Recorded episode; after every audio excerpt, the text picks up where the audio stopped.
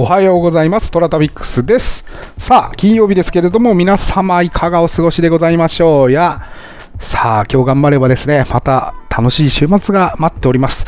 皆さん、週末は何されるんでしょうかね。えーもうゴールデンウィークに入る方々もいらっしゃるんでしょうね。はい。私は特にゴールデンウィークはですね、ちょっと予定が立てられなくてですね、家にいます。あ、そうそうそうそう。あの、京都ですね。もし行かれるなら、気をつけた方がいいポイントをちょっと一つご紹介しておきましょう。はい。えー、京都ですね、今、めちゃくちゃ混んでます。はい。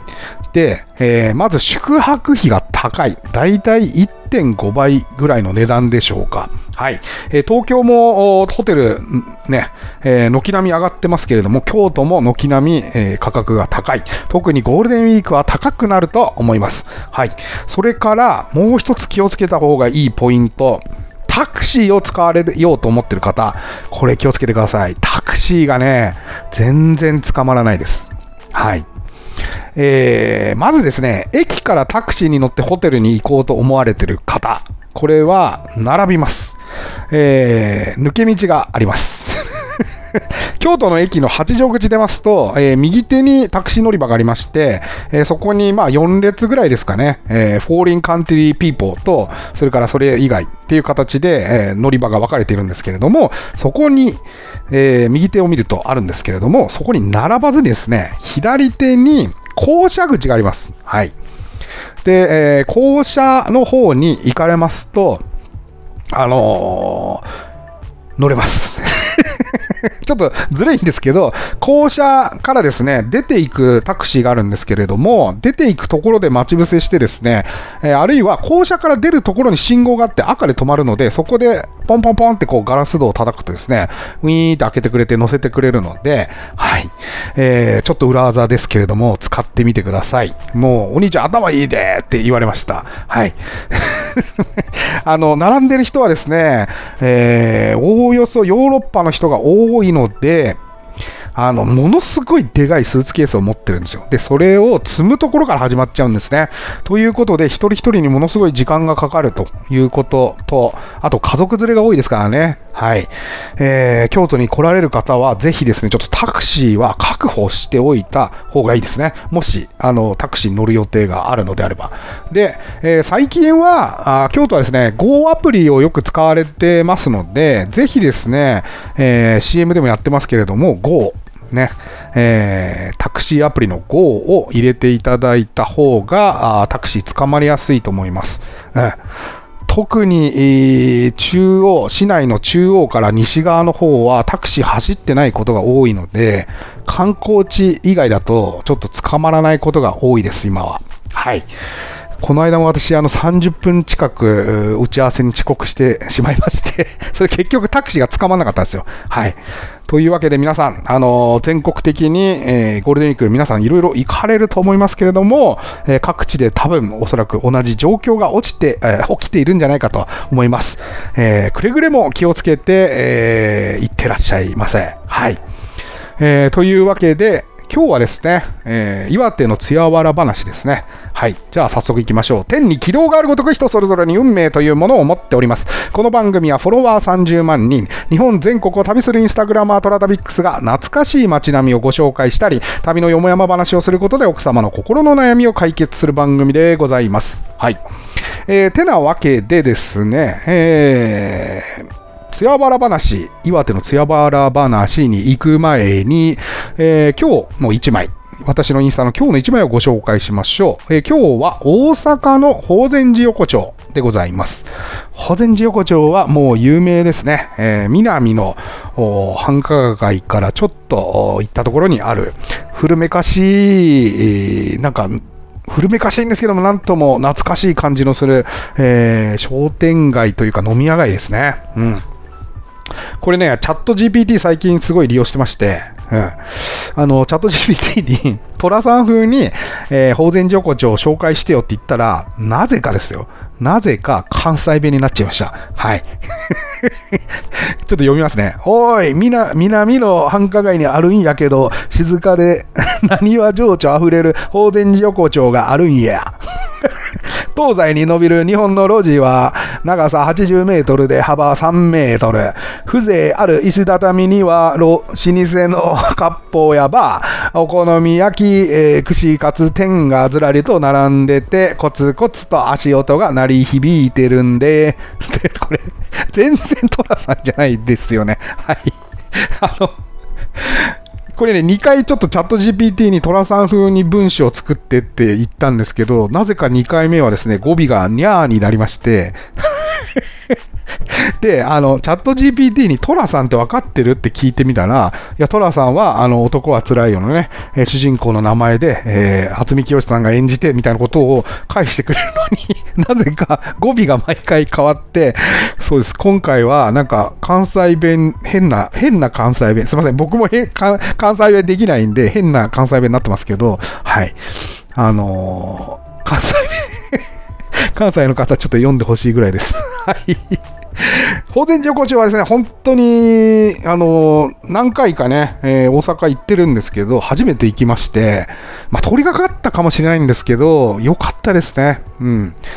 あの、石畳のところにですね、古い自転車が置いてありまして、で、ね、昔のあの、サザエさんのさ、えー、出前あるんじゃないですか。三河屋さんかなんかがさ、はい、ちわーっつって、あの、ビール運んでくるみたいな。なんかね、そういう光景が朝方見られてですね、なんかすごくほっとしました。うん。で、あの、もちろん法然寺ってお寺があるので、そちらではですね、結構熱心に祈られてるおじさまとかですね、朝必ず寄って行かれるような人がいらっしゃるようで、うん。それも何とも言えない光景でしたしね。うん、それからね、近くにね、2階だけ傾いてる家とかあるんですよねで、この辺はですね、もう当たり前ですけど、空襲が、大きい空襲がありましたので、えー、ほとんど焼けてしまったんですけれども、未だにこういうなんかちょっと懐かしい感じを残してるっていうのはすごく不思議な感じがしました。はい。えー、飲み屋街には行けなかったので、次回はちょっとね、飲み屋も行ってみようかなというふうに思っております。はい。えー、てなわけで、今日は岩手のつやわら話でございます。はい。えー、今日のお話はですね、骨で感じる。さあ、骨で感じる。どんなことなんでしょうね。はい。それではお楽しみください。岩手のつやわら話。骨で感じる。ある村にあれの好きなばあ様がいた。もう70を超えたというのに、はずも外分もなく、若い男を引っ張れ込んでは、是非を分けてくれとしつこく頼んでいた。が、大抵の男はすり込み捨て、ずすずすと逃げていった。ある時、ある若者が酒っ子を飲ませるからと言って引っ張り込まれた。いろいろごちそうになった後、なあ、あの世の土産に、情をちょっと分けてくれねえか？頼む、頼む、一生のお願いだ。と、ばあさまがにじり寄って手を合わせた。とと、とんでもねえ。ばあ様、それは無理だ、無理だ。極楽への土産と頼んでるのに、分かってくれねえのか。お前、地獄行きだぞ。年寄りのお願いを聞いてくれないと恨まれるぞ。泣きすがるばあ様のすさまじさね、若者は観念して、こ、これも苦毒の一つだべ。と、顔を横さ向けて、すかたなく始めた。やっとか入れて動かすと。動かすと、ガキガキ。また動かすと、ポキポキ。と、男がスター。ばあさまは若者の背中に爪を立てた。また動かしてみた。また、カキカキ、ポキポキ、となった。ばあ様があすっこをブルブルと震わせた。ば、ばあ様、ガキガキとなるのは骨っこの音か？バラバラに壊れたらどうする？いいえ、いいえ。その骨っこの男が何とも言われねえ。骨っこが滑れる。入れる食べねえばあ様の骨っこがなった。はーい。極楽じゃ。カキカキ、ポキポキ。ばあ様はうっとれとなってアングルと靴を開けた。ば、ば、ば、ばあ様、だ、大丈夫か？大丈夫だ。おらの落とすぬなれば、骨の男で感ずるのせ。すんぺすねでうんと動かしてけろ。ばあ様の歯がカツカツとなった。おすまい。はい、いかがでした？もうこれちょっと読んでて 何回か読んで笑っちゃって、もう骨で感じるっておばあちゃんと思って。はい。どうなんですかね？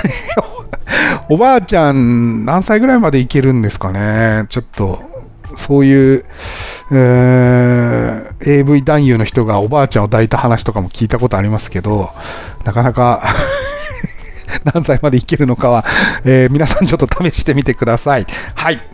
えー、トラタビックスは皆様からのお便りお待ちしております。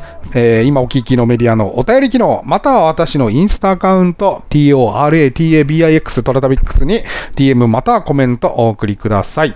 えー、毎週月曜日、来週の月曜日にご紹介させていただきます。今週は火曜日、できませんでしたけれども、申し訳ない。来週は週5でやる予定です。ゴールデンウィーク中ですけれども、えー、皆さんお楽しみください。それでは、いってらっしゃい。